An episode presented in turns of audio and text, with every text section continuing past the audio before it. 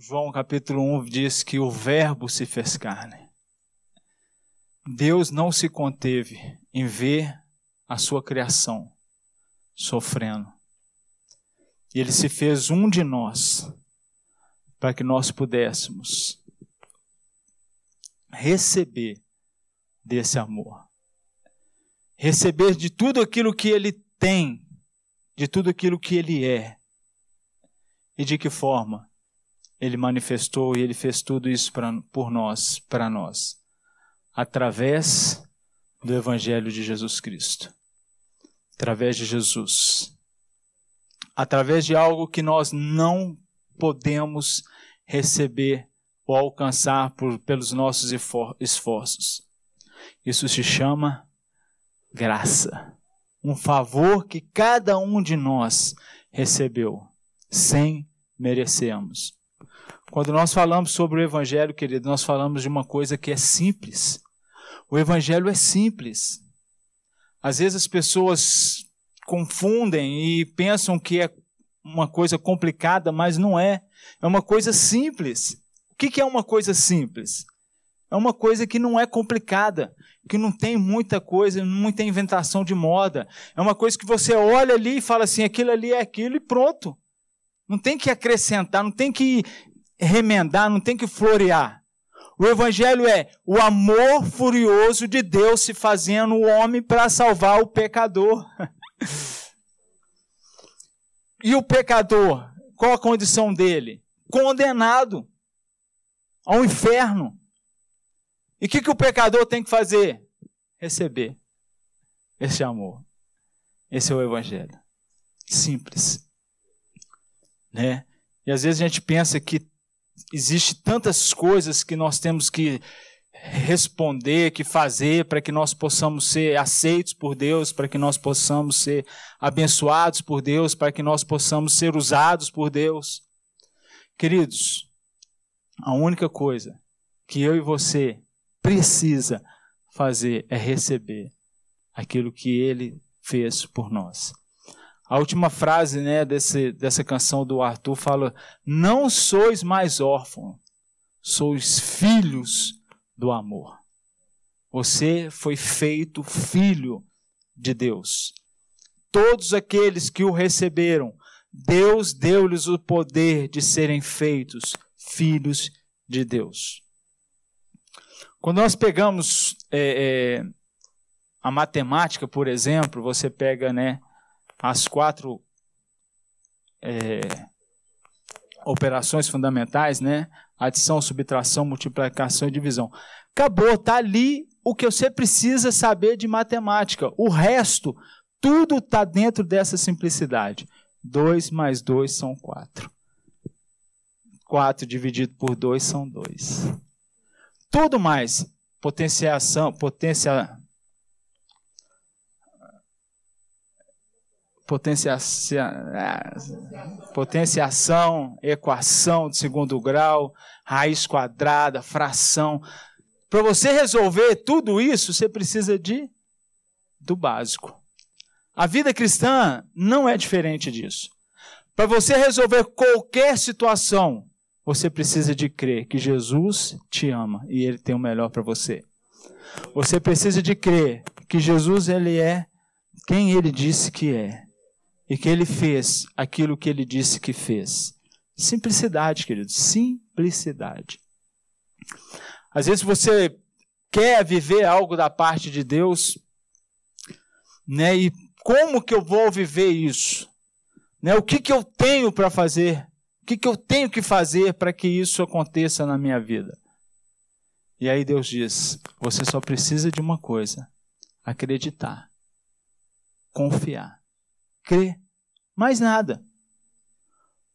Não cabe a nós fazermos para que Deus responda às nossas ações. Cabe a nós crermos em Deus e confiar nele para viver a vontade dele na nossa vida. Então, queridos, a graça de Deus, ela captura essa vontade de Deus para as nossas vidas. Ela captura essa bondade de Deus, ela captura o favor de Deus que nos é dado gratuitamente.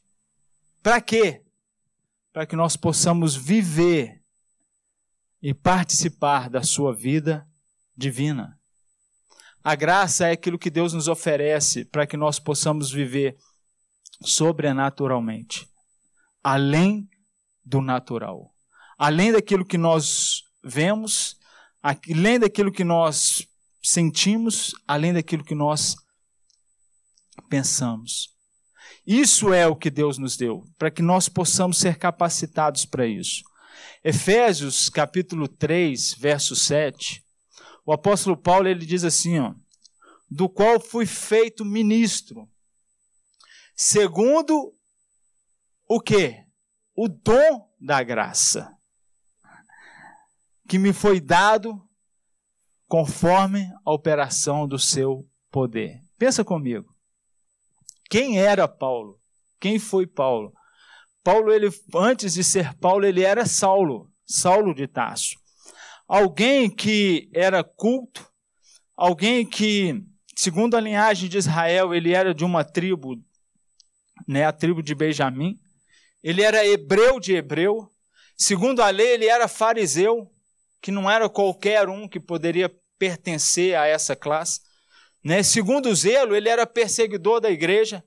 Segundo a justiça que há na lei, ele disse que ele era irrepreensível. Essa era a condição de Paulo. Ele tinha todos os pré-requisitos para se colocar numa posição de destaque. Mas ele fala assim: ó, eu fui chamado para ministrar esse evangelho de acordo com um presente da parte de Deus né, o dom da graça, né, que foi me dado de acordo com o quê? Com a operação do poder de Deus. Embora Paulo tivesse todas essas credenciais, queridos, o que qualificou ele, o que trouxe ele para ser né, o maior expoente do evangelho de todos os tempos foi a graça de Deus. A graça de Deus o qualificou e o capacitou para ser esse ministro da nova aliança. Em 1 Coríntios, capítulo 3, verso 4, ele diz o seguinte: ele diz assim, ó, segundo a graça de Deus que me foi dada, que me foi concebida, eu, como sábio construtor, lancei o alicerce. 1 Coríntios 3, 10. Eu, como sábio construtor, lancei o alicerce, e o outro está edificando sobre ele. Mas veja cada um como edifica sobre ele. Mais uma vez, Paulo ele diz, ó, segundo a graça de Deus, segundo o favor de Deus, eu lancei o quê? Os fundamentos. Eu lancei a base. Eu lancei aquilo que era necessário para que se construísse a igreja, se construísse o cristianismo, se construísse a fé. Agora veja como cada um vai construir em cima desse alicerce. Mas eu que lancei o alicerce segundo a graça de Deus sobre a minha vida. Em 1 Coríntios ainda, capítulo 15, verso 10, texto fantástico, nós depois vamos falar um pouquinho mais dele.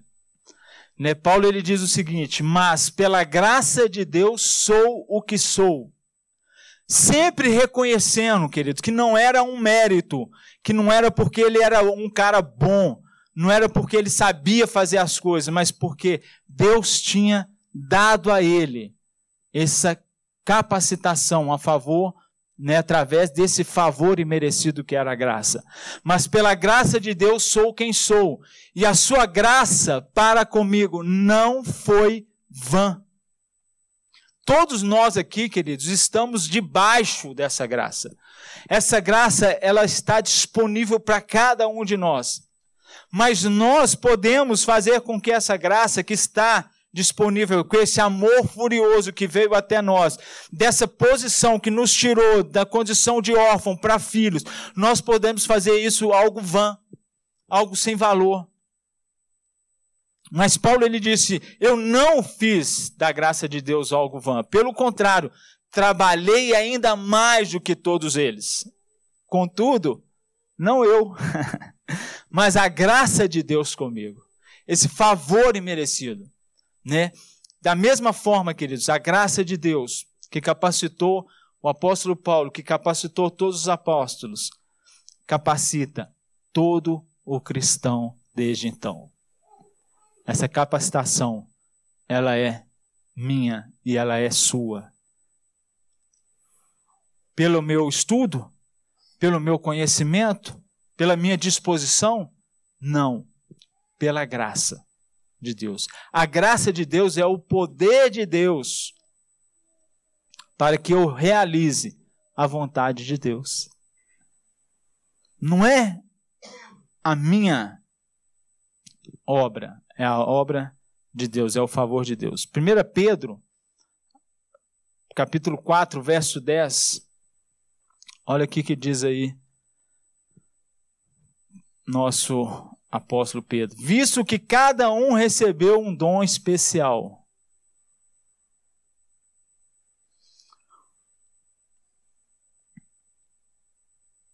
Erguemos-nos servindo uns aos outros como bons mordomos da multiforme graça de Deus, servindo uns aos outros conforme o dom que cada um recebeu.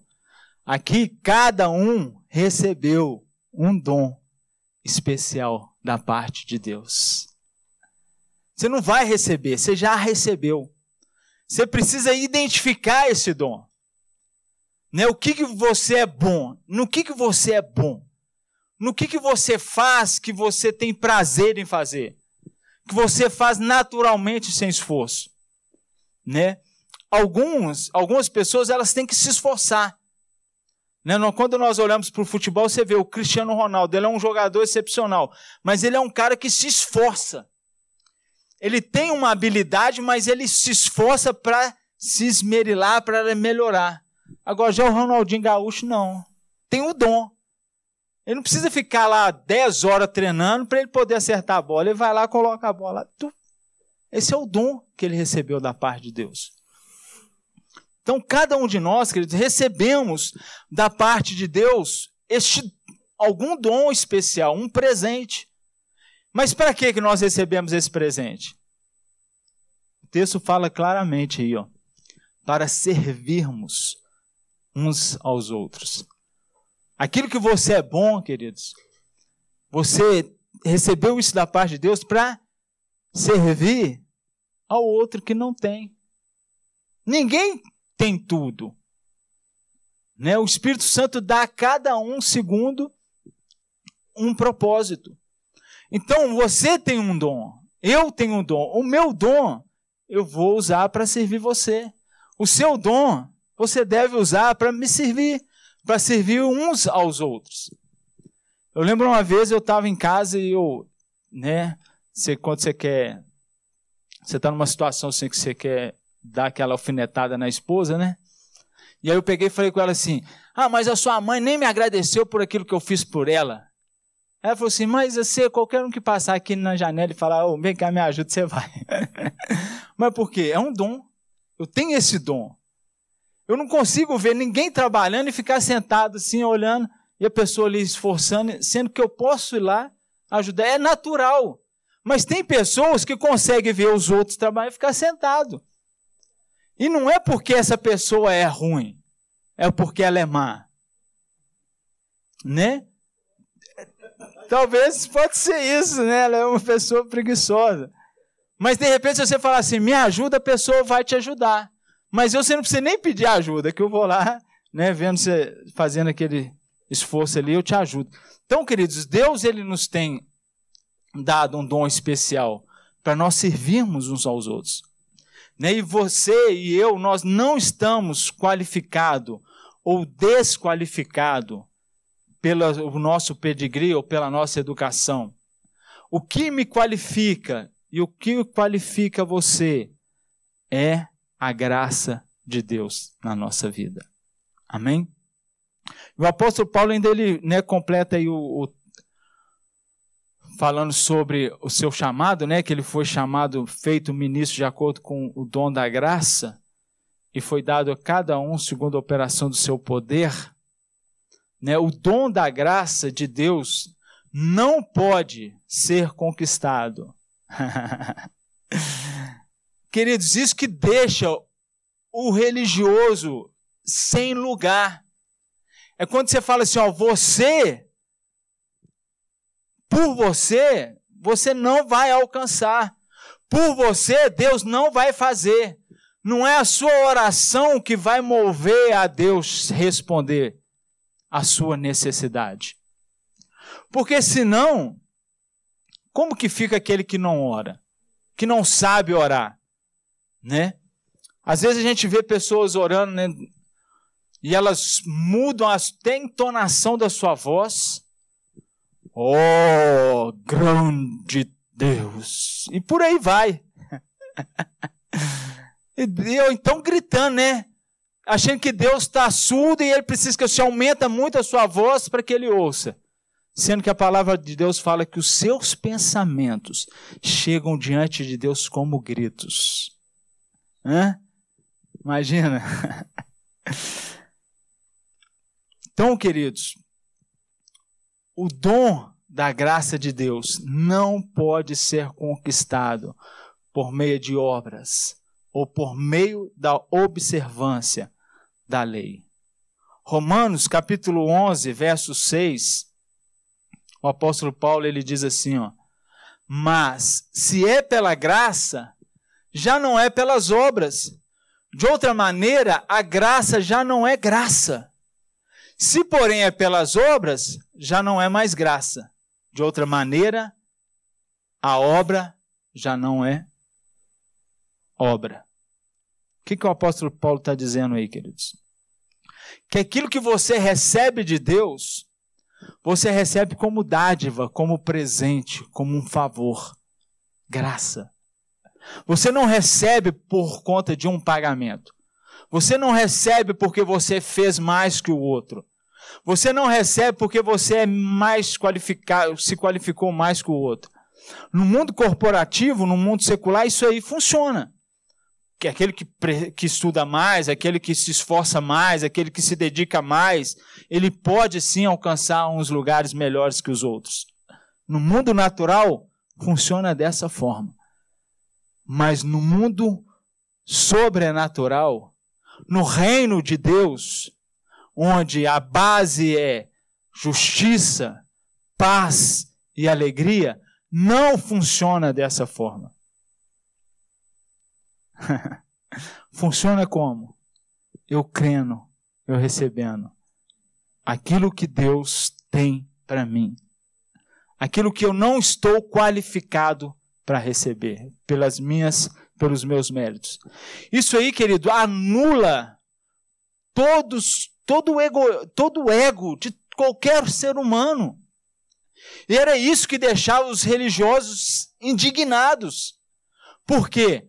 Porque chegavam os pecadores, os publicanos diante de Jesus e eram abençoados, eram curados, né? Eram libertos.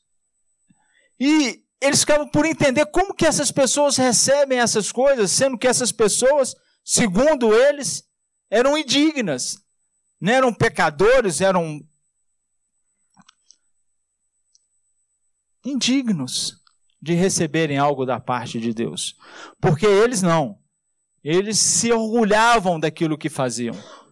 Né? Certa feita, dois subiram para orar, e um dizia assim, né?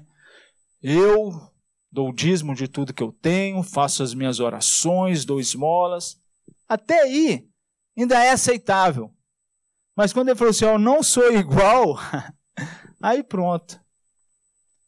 E aí Jesus vai e diz, por outro lado, o publicano, que era o pecador, não ousava nem levantar o rosto aos céus e dizer, Senhor, sê propício a mim.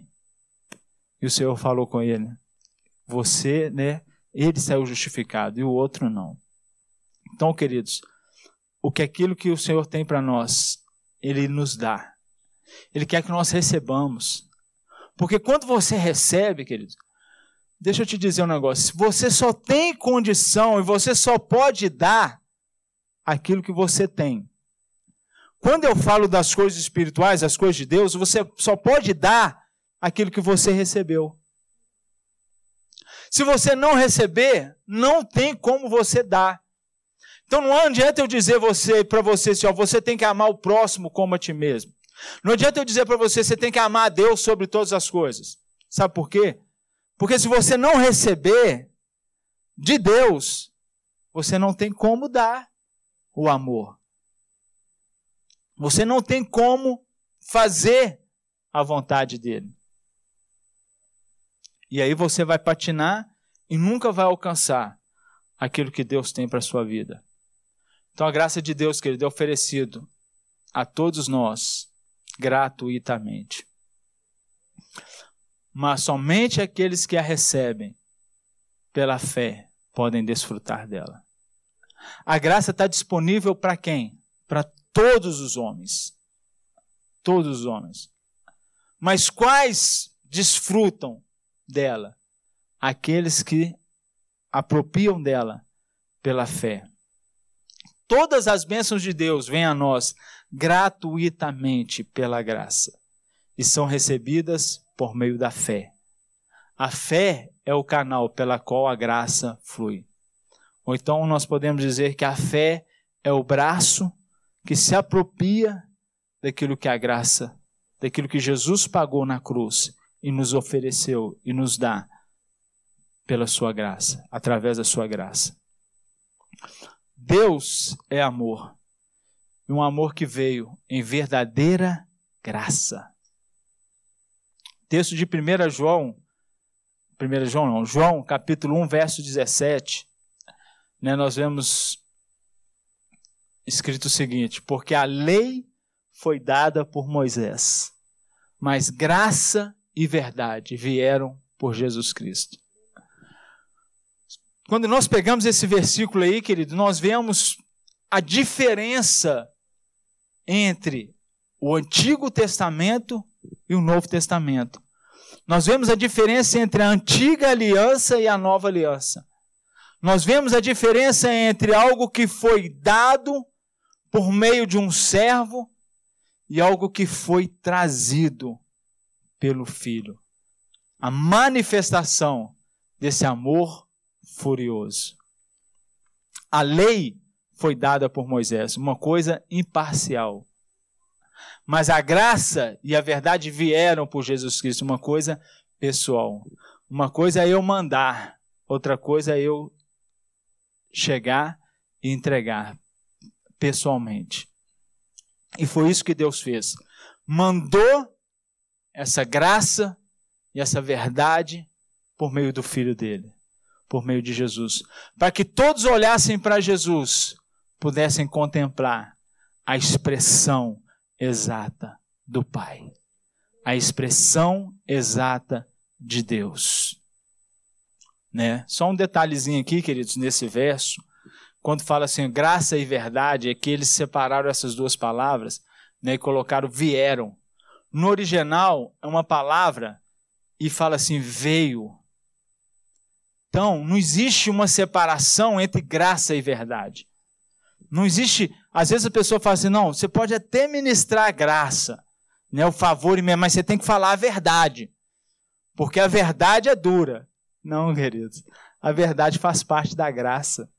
A verdade é Jesus. Jesus ele disse o que? Eu sou a verdade. Eu sou o caminho, a verdade e a vida.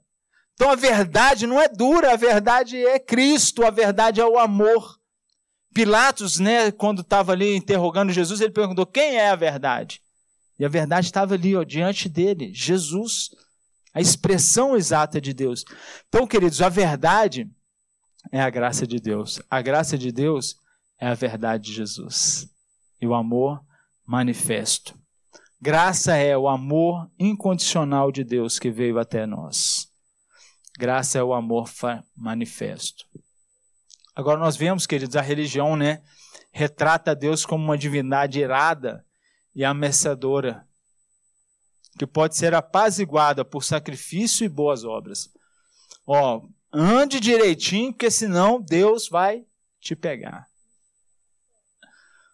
Querido, quanta ignorância. Eu vou te dizer uma coisa, eu tenho andado de uma forma que quando eu vejo alguém falando Vou dar um exemplo para vocês.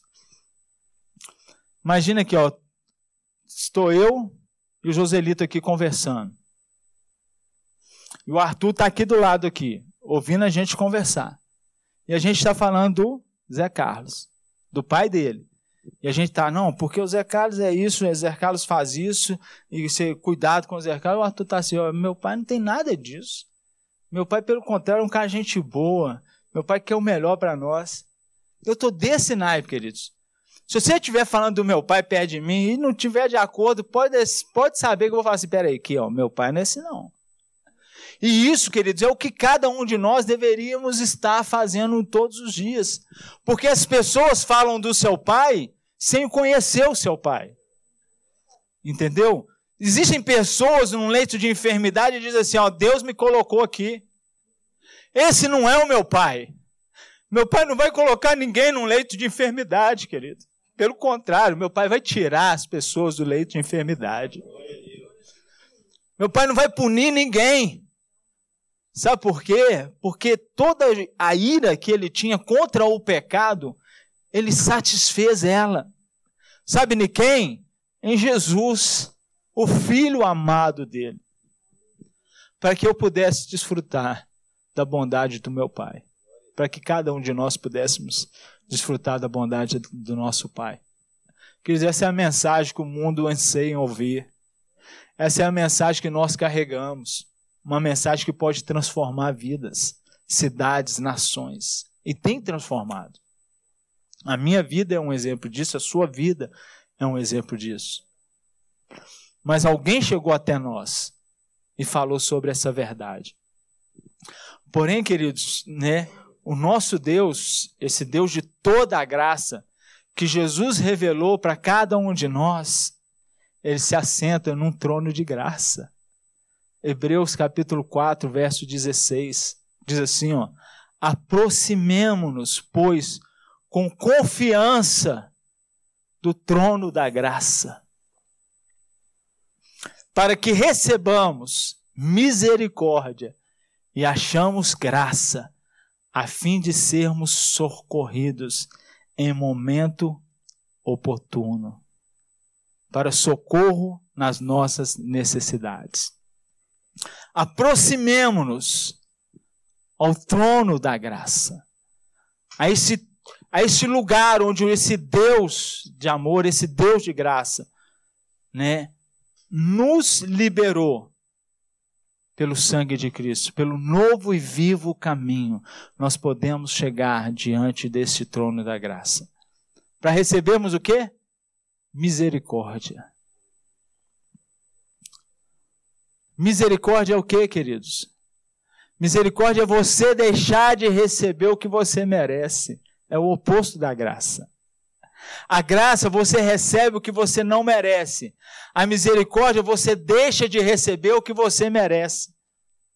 Imagina se nós fôssemos receber o que nós merecemos pelo aquilo que nós fazemos de errado, pelos nossos pecados se nós tivéssemos que pagar por cada erro nosso.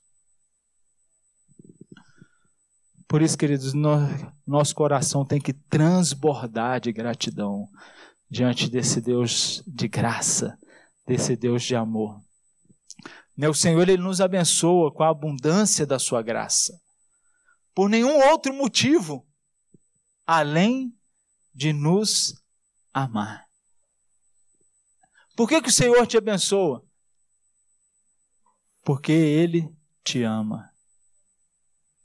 Ele te ama.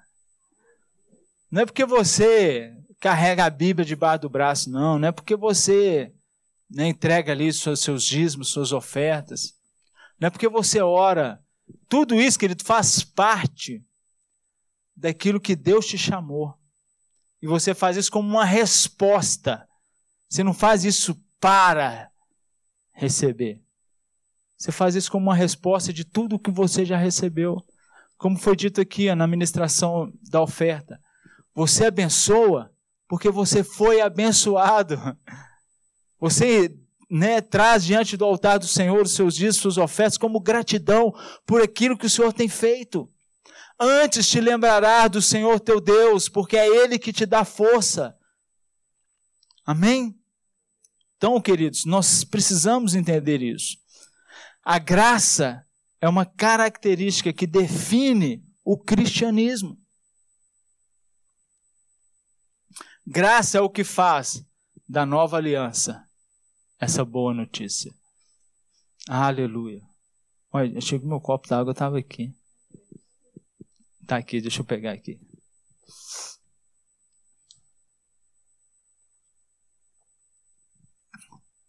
Uma vez eu ouvi uma pessoa falando assim, ó. Ah, eu, quando eu ouvia da graça, eu achava assim que graça era uma coisa tão pequena. Era uma coisa tão assim. A minha graça te basta, mas era tão pouco. Querido, se você mergulhar na graça, você encontra um oceano. Você se perde lá de tanta bondade, de tanto amor que o Senhor tem para nossas vidas. Quando nós falamos sobre o evangelho da graça, né? eu quero, eu posso afirmar para você, não existe evangelho sem graça. Não existe evangelho sem graça. Eu estava participando de uma reunião, queridos, e aí eu estava com vários, alguns homens e 20 anos de igreja. E aí eu falei um pouquinho sobre o evangelho de Cristo, sobre a graça. E aí um irmão falou assim: "O dia que eu te alcançar isso aí, eu não preciso mais estar nessa terra." Como se diz, eu tenho que pagar um preço. Eu tenho que fazer muita coisa para que eu possa chegar a esse patamar. Agora imagina você como fica o coração de Deus em vendo essa realidade que é de muitos dentro da igreja de Cristo Jesus. Então, queridos, não existe evangelho sem a graça, pois o evangelho revela a graça que nos salva. O evangelho revela a graça que nos perdoa. O evangelho revela a graça que nos justifica. O Evangelho revela que nós ressuscitamos para uma nova vida em Cristo através da graça. É uma grande perda pensar que a graça é apenas para pecadores, pois os cristãos também precisam da graça. Somos definidos pela graça de Deus que nos salva e nos guarda. A graça de Deus é que nos edifica. A graça de Deus é que nos capacita a fazer boas obras. A graça de Deus é que nos treina, que nos faz, que nos torna frutíferos e nos faz prosperar. A graça de Deus é que nos dá esperança. E a graça de Deus é que nos capacita a reinar em vida. Romanos capítulo 5, verso 21. Abre aí para mim, por favor, querido. Romanos 5, 21.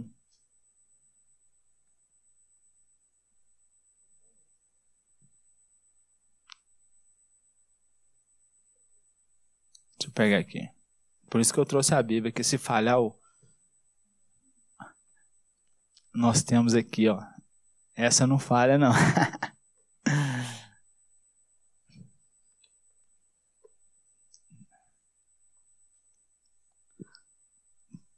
Olha só, diz assim, ó, para que, assim como o pecado reinou na morte, assim também reine a graça pela justiça, para otorgar vida eterna por intermédio a Jesus Cristo.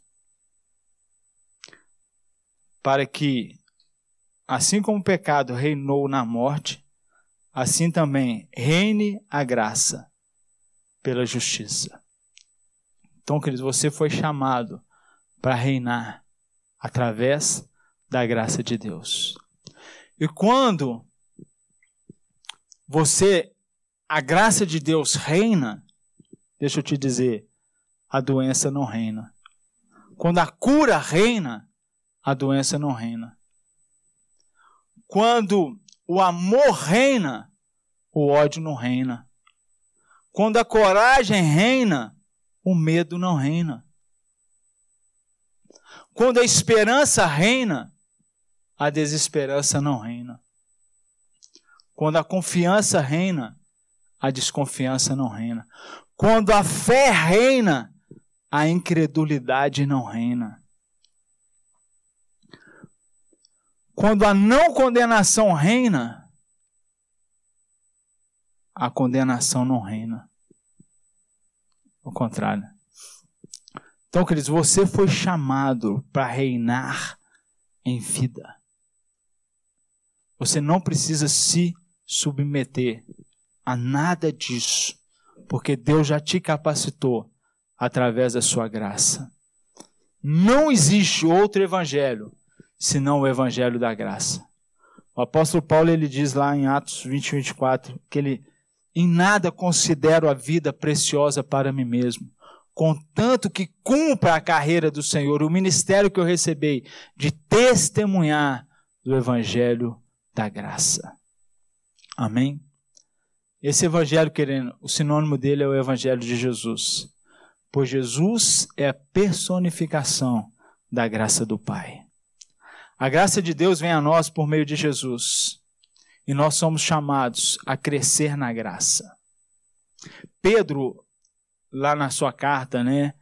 Na sua segunda carta, no capítulo 3, verso 18, ele diz assim, ó: "Cresçam na graça e no conhecimento de Jesus Cristo." Cresçam na graça e no conhecimento de Jesus Cristo. Nós sabemos, né? Nós lembramos lá de quando Jesus foi batizado, né? Ou é, apresentado. E aí a Bíblia fala que ele crescia em graça e conhecimento diante de Deus e diante dos homens. E o apóstolo Pedro aqui ele fala que nós devemos crescer em graça e no conhecimento de Jesus Cristo. Isso, queridos, vale para cada um de nós. Cresçamos em graça, cresçamos no conhecimento de Jesus Cristo. Antes da cruz, Jesus pregou a lei para aqueles que estavam sobre a lei.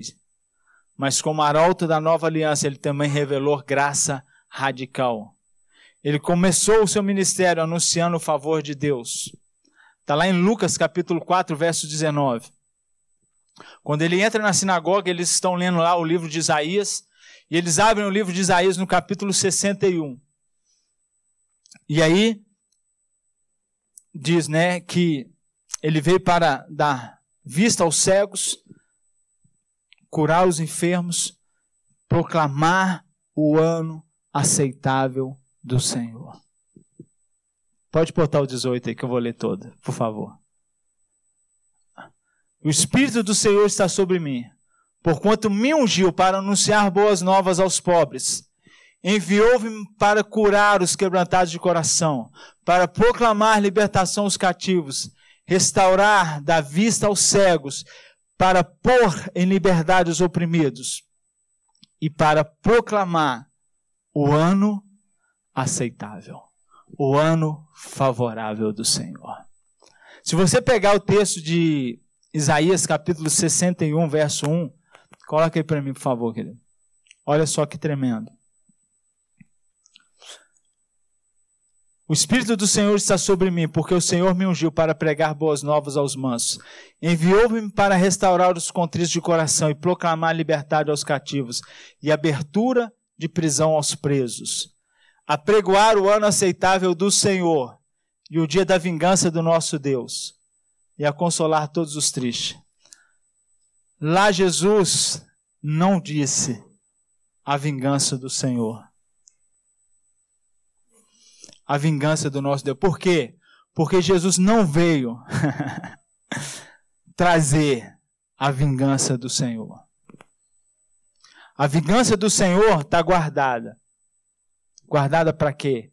Para aqueles que rejeitaram a graça o favor de Deus para aqueles que se acham melhores que os outros, para os incrédulos.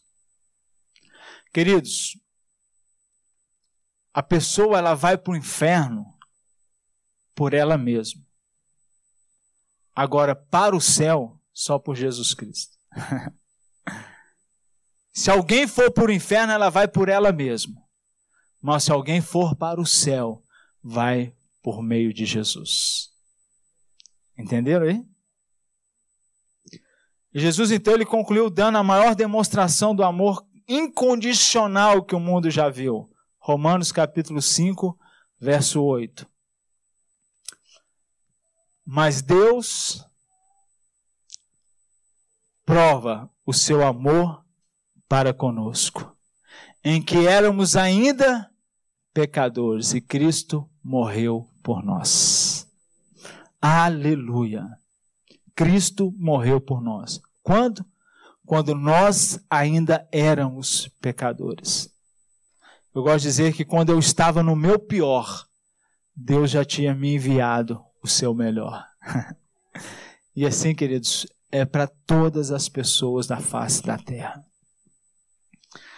Entre esses dois pontos, da proclamação do ano aceitável do Senhor até a morte de Cristo, ele pregou as boas novas aos pobres, ele amou os pecadores, ele perdoou e curou aqueles que nada haviam feito para merecer o favor de Deus. Ele contou histórias radicais da graça ovelhas perdidas, filhos perdidos, reis que convidavam mendigos para banquetes. Melhor de tudo, ele revelou um Deus que nos ama como Pai e que não pede nada em troca, a não ser que confiamos nele. Reis que convidavam mendigos para o seu banquete. A graça, queridos, ela vem da fé, ela vem pela fé. Graça é um dom oferecido a todos, é recebido somente pela fé. Não há nada que nós possamos fazer para ganhar a graça de Deus. Guardar a lei não nos qualifica para a graça, pelo contrário, pode nos fazer cair da graça. Tornamos a graça sem efeito quando nós misturamos a ela a nossa performance. Quando nós misturamos a ela a lei, quando nós misturamos a ela ordenanças, quando nós misturamos a ela algo que eu faço para que Deus me retribua. Se eu faço alguma coisa esperando Deus me retribuir, eu anulo a graça de Deus. Então não há nada que eu possa fazer para que Deus me ame mais. E não há nada que eu faça que vai fazer com que Deus me ame menos. Completamente amado. Aleluia. Você é salvo pela graça. Se alguém disser para você, ó, oh, você foi salvo pela graça, mas agora você tem que tem que nada. tem que nada. Você chegou tarde. Eu tenho que nada. Eu fui salvo pela graça, eu sou mantido pela graça e vai ser finalizado pela graça, porque o autor e o consumador é o nosso Deus de amor, Deus de graça. Ou então alguém pode dizer assim: ó, Deus lhe dá graça, mas para você cumprir os seus mandamentos. Parece até assim, coerente, né?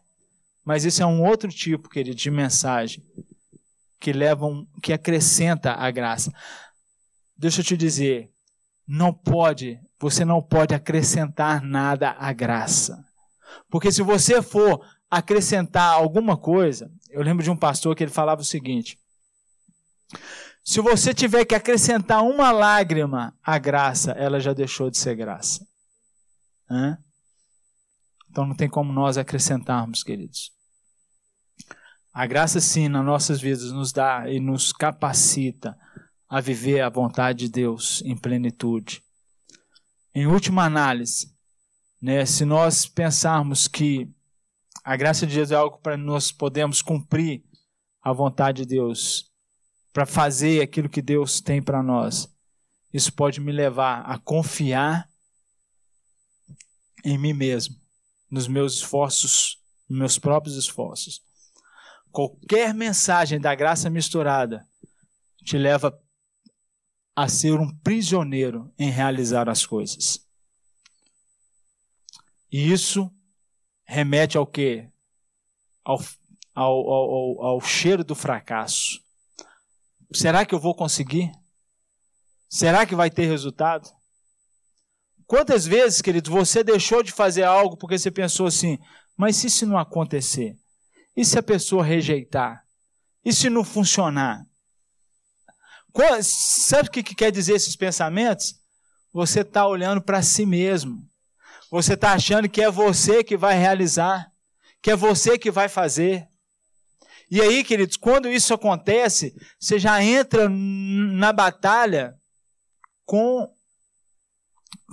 é, enfraquecido. Você já entra na guerra enfraquecido.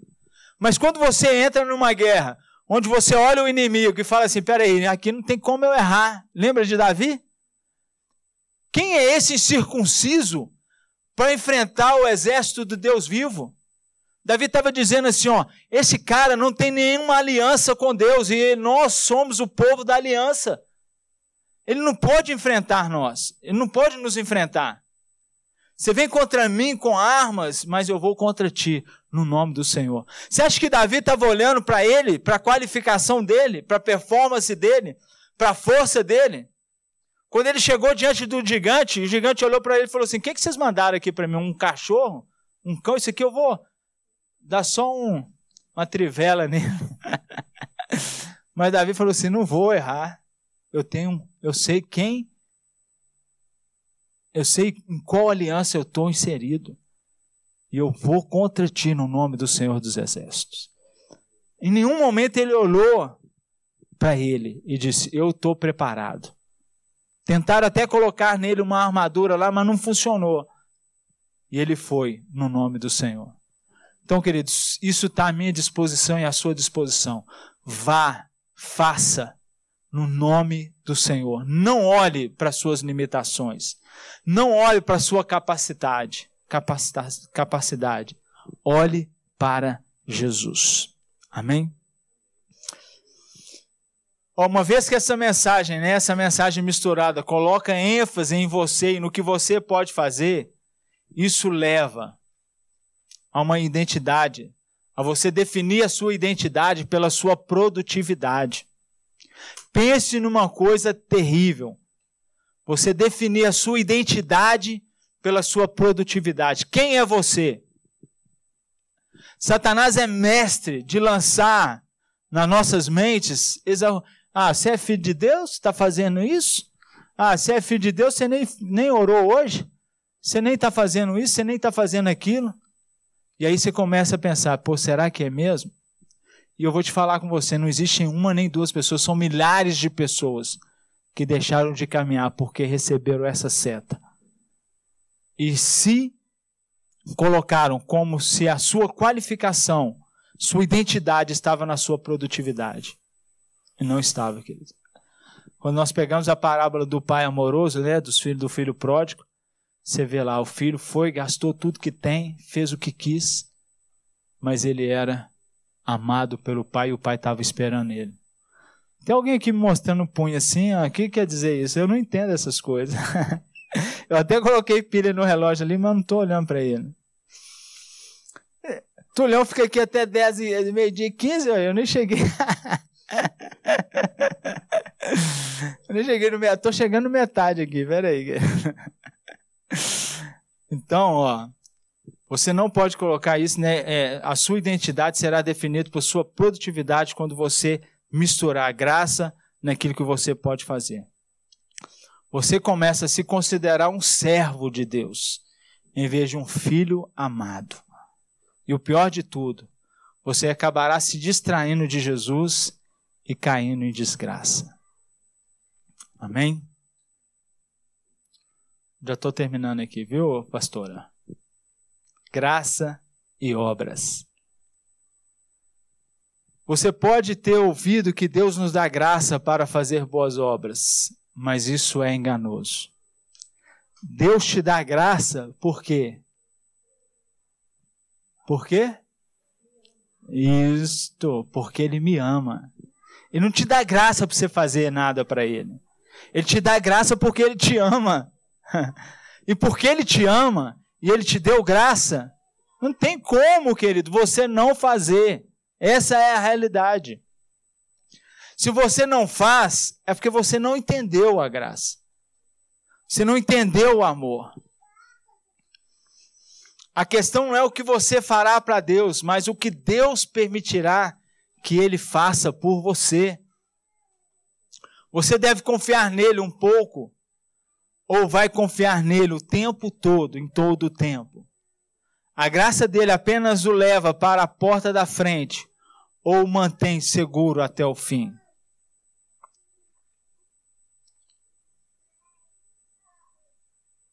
Alguns, queridos, eles pegam essa mensagem da graça e eles tentam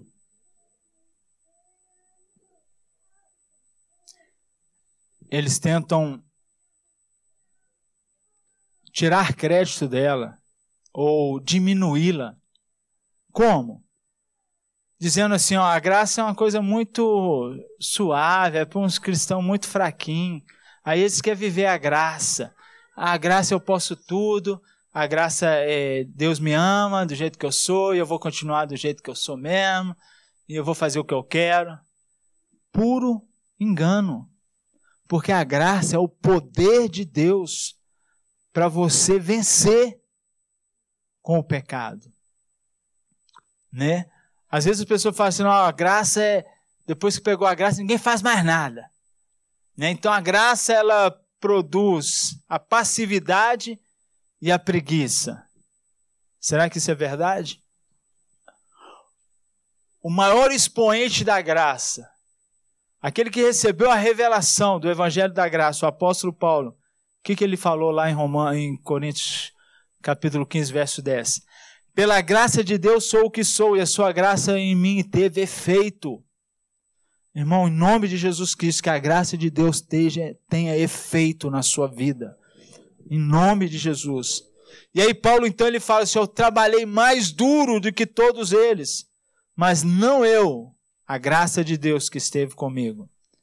Então, queridos, a realidade é que a graça de Deus não nos torna pessoas preguiçosas.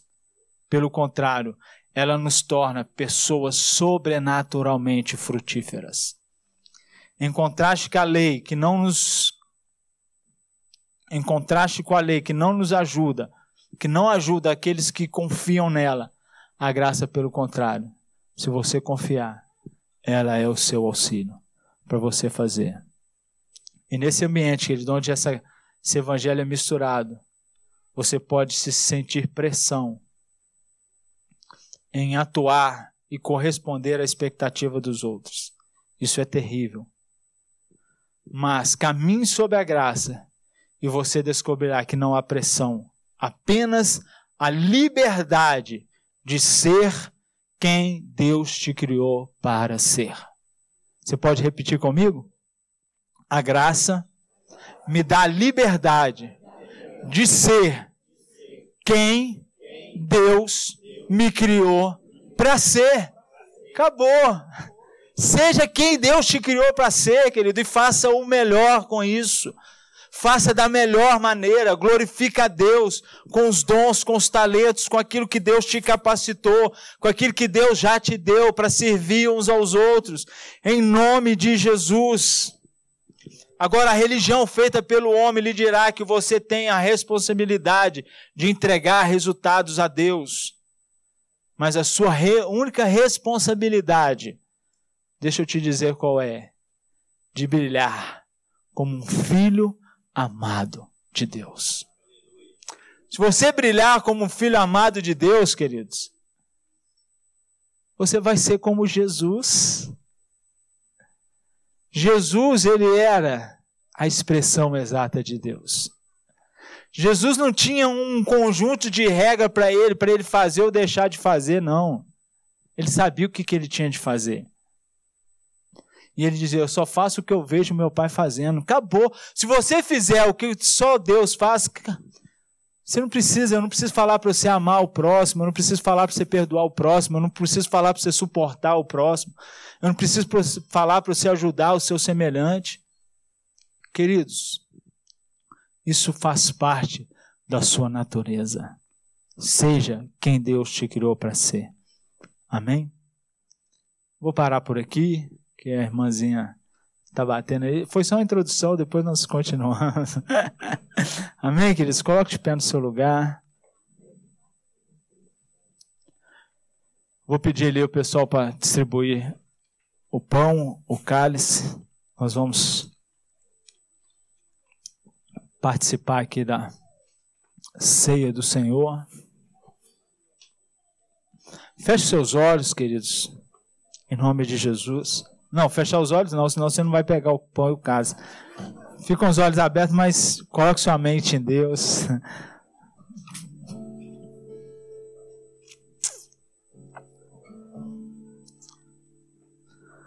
Aleluia, Jesus. Essa graça que Ele está disponível para você viver os planos de Deus, a vontade de Deus. Ser uma pessoa frutífera. Ser uma pessoa portador, portadora da glória, da presença do Senhor. Não olhe para você. Não olhe para as suas qualificações. Não olhe. Olhe para Jesus. Viva intensamente aquilo que Ele te chamou para viver.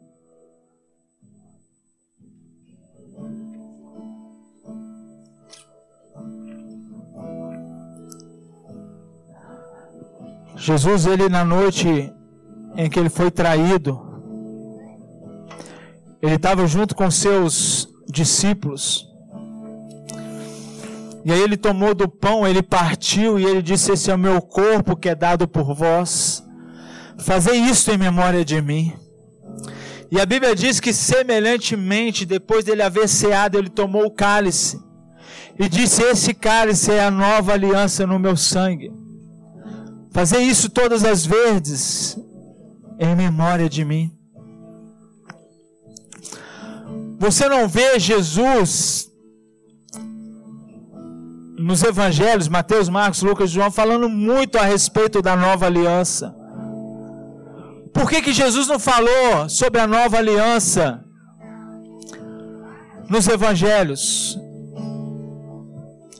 Porque eles não tinham a capacidade de entender a nova aliança. Essa nova aliança só é entendida pelo Espírito. Você que nasceu de novo, você que recebeu o Espírito Santo, a você é dado este entendimento dessa nova aliança. A nova aliança quer dizer que você faz parte dos planos de Deus. A nova aliança quer dizer que você foi perdoado dos seus pecados. A nova aliança quer dizer que sobre a sua vida não vale nenhum encantamento. A, sobre, a nova aliança quer dizer que sobre a sua vida não existe condenação. A nova aliança quer dizer que você foi feito filho de Deus no amado. A nova aliança quer dizer que você pode todas as coisas em Jesus, porque é Ele quem te fortalece.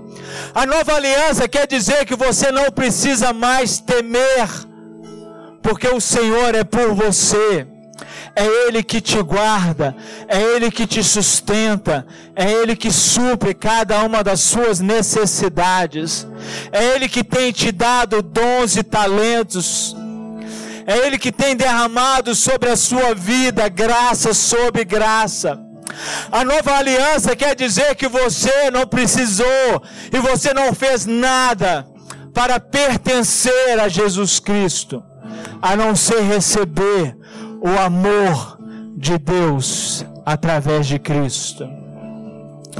Muitos de nós sabemos o que quer dizer claramente o sangue de Jesus, o sangue de Jesus que perdoa pecados, o sangue de Jesus que nos purifica de toda iniquidade. Mas nós temos ainda pouco entendimento a respeito do corpo.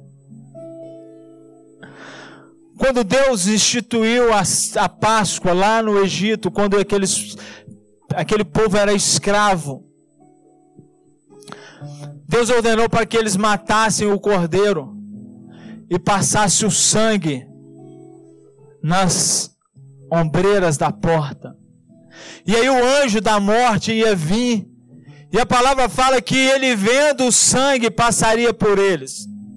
O que me garante, o que te garante, queridos, é o sangue de Jesus. É Ele que nos garante. Agora, do lado de dentro da casa, o que, que aquelas pessoas estavam fazendo? Se alimentando do cordeiro, comendo da carne. O corpo de Cristo, quando nós comemos o corpo de Cristo, nós alimentamos de Cristo.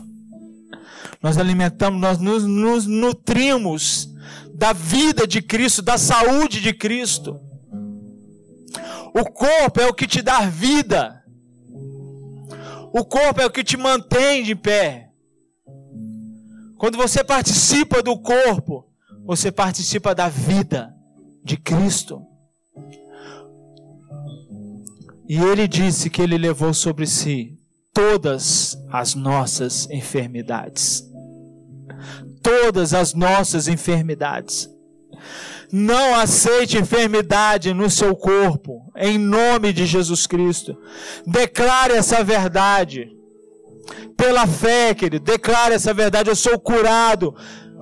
Eu sou curado, eu sou sarado.